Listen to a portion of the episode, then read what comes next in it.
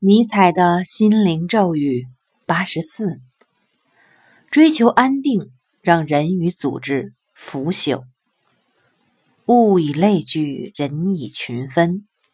但拥有同样想法的人聚在一起，互相认同，以求满足，那便会成为一个舒服的封闭空间，无法催生出新的想法与主意。而且，组织中的年长者。若是一味的偏袒与自己意见相同的年轻人，那年轻也好，组织也好，都会一事无成。